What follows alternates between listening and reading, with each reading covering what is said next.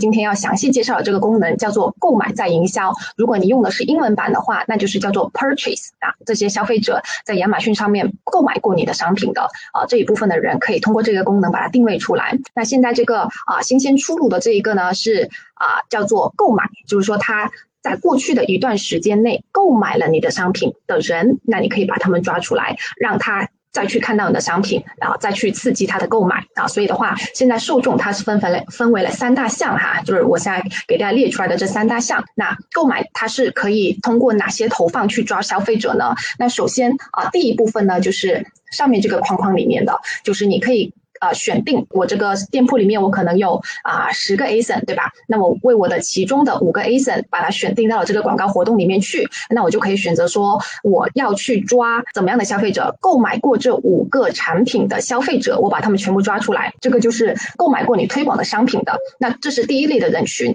那第二类的人群呢，是购买过跟你推广的商品相关的，也就是说，呃，我现在是为我店铺里面这五个 ASIN 去打广告吧，但可能哎。购买过这五个 ASIN 的人不是那么多，对吧？可能他就是一个小池子的卖家，但是我希望去获得更多的一部分的卖家。什么样的卖家呢？就是他虽然没有购购买过我这五样商品，但是他购买过跟我的五样商品类似的商品啊。那我可以把这个人群给他扩大一些。那这个就是我们说的这第二类人群，购买过与我打广告的商品相关的。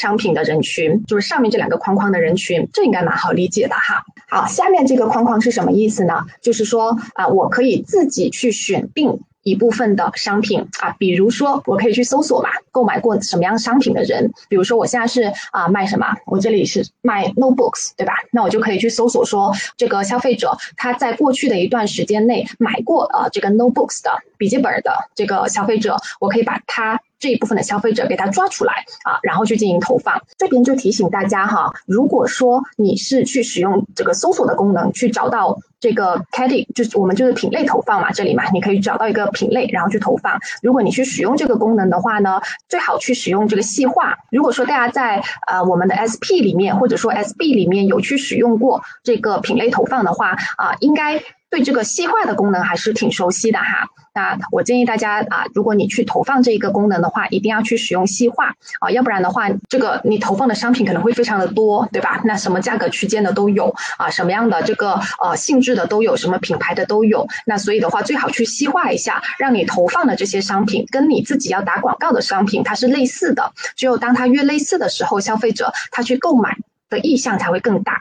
那接下来我们来看一下我们的这一个使用场景哈，就是呃我们展示型推广的这一个 purchase 呢，它怎么样可以帮到大家去做生意哈？那首先第一个的话，刚刚我好像有看到大家有说快销对吧？就是快消品的话，确实是非常适合去使用这一个 purchase 这个功能啊，因为我们快消品的话，基本上它一个周期对吧？啊，可能半个月、一个月这样子，它就需要去复购的。那所以的话，针对快消品啊，比如说我们纸巾啊、牙膏啊啊这。这这样子的一些你经常要消费、经常要购买的商品来说的话，那你就可以啊给它设定它应该去回溯的这个周期啊，一般就是一个月、半个月这样子，对吧？然后呢，你去进行投放的话，那消费者他就。你就可以把这一部分，哎，已经购买过你品牌的纸巾的消费者给他抓出来，哎，在他过去十四天内购买过，那你把它投放到他面前，那等到他，哎，差不多又要去购买新的这个纸巾的时候，他就可以看得到你的产品啊，那你就比较容易的去获取这一部分回头客，对吧？让他再次的购买你的商品。所以针对快消品的话，刚刚大家也有提到哈，快消品确实是一个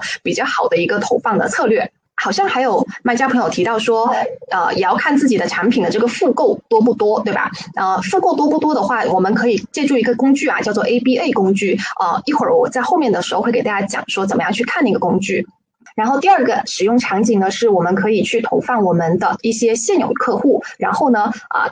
去进行一个交叉销售，这个是什么意思呢？就如果说啊啊，我这个啊有一部分的消费者他已经买过我的这个床单啊床垫了，对吧？啊，然后呢他还没有买我的这个啊床。这个这个叫什么床？就是这个床，对吧？他已经买了床垫。那 suppose 的话，他买了这个床垫，他应该啊也需要一个床，对吧？啊，那所以这样子的话呢，啊，我就可以去抓出我现有的这个客户啊，然后让他去看到我一些啊同品，就是交叉的啊需要组合一起去使用的这些产品，然后让他看到说，哎，你也可以从我店铺里面去找到这样的商品去进行购买，对吧？因为我觉得这个例子他可能调过来说会更好啊。就是如果说他是买了你的床，对吧？买了你的床，然后呢，他是需要，因为一一般人。人来说都是先买床再买床垫，对吧？因为你这个床垫的尺寸你是要去符合你这个床的，对吧？不会说我先买了一个床垫，然后我我我再去选说我要去买一个什么样的床来放这个床垫，就正常来说应该是这样子的一个逻辑啊。所以大家在找自己的商品组合使用的时候，你可能要去思考一下，消费者他在买的时候他是先买什么样的产品，然后再去买什么样的产品。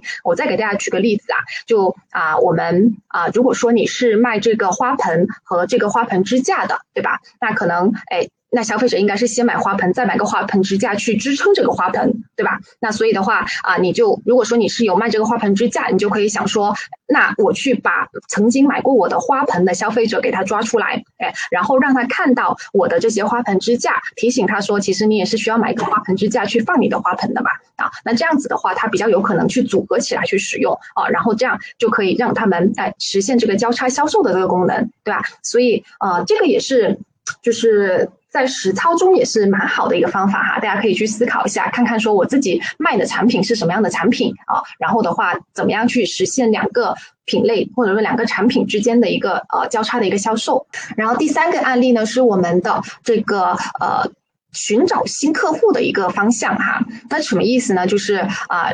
举个例子啊，如果说哎，大家是卖这个手机的这个 case 的 phone case 的，对吧？保护壳的，那啊，这个时候呢，你需要去找什么样的卖家？你呃，消费者，你肯定是需要去找说要买手机壳的嘛。也就是说，在已经在使用你这一个呃手机产品的消费者，然后让他看到你的手机壳，提醒他说你要购买了，对吧？这个的话，你就可以去思考了。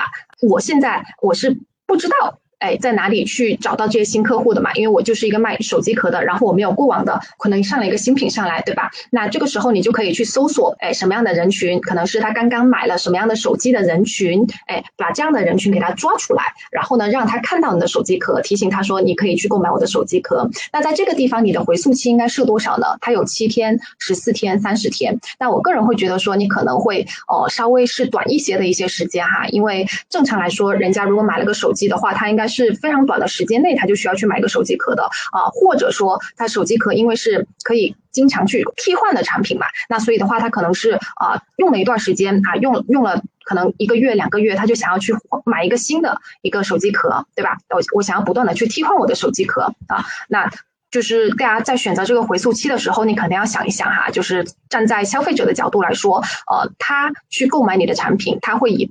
多少的一个频率去购买的产品啊？大家可能去思考一下，然后去为自己的这个广告活动去设置一个比较合理的这个回溯期啊。每个产品确实不太一样哈，像我们在做。不同的这个品类的时候啊，就发现说有一些产品，哎，消费者他看到了之后，他要购买，他的这个思考的时间就特别久，对吧？像我们的这个家具哦，一些大件的产品哦，他可能第一次看了这个产品之后，距离他真正的去购买，可能要过个啊十多天啊二十天啊这样子的一些时间啊。就通常这种高价值啊的东西，他就会想特别久啊。那如果说是一些可能呃小件一些的东西，他可能思考的周期啊就没有那么长，那么他会比较快的就去购买。那所以的话啊，他你这个回溯期的话，跟这个也是相关的哈。就是说他啊买了这个产品之后多久他可能会去买下一件啊？那你需要去思考一下这个问题，然后去设置你的回溯期。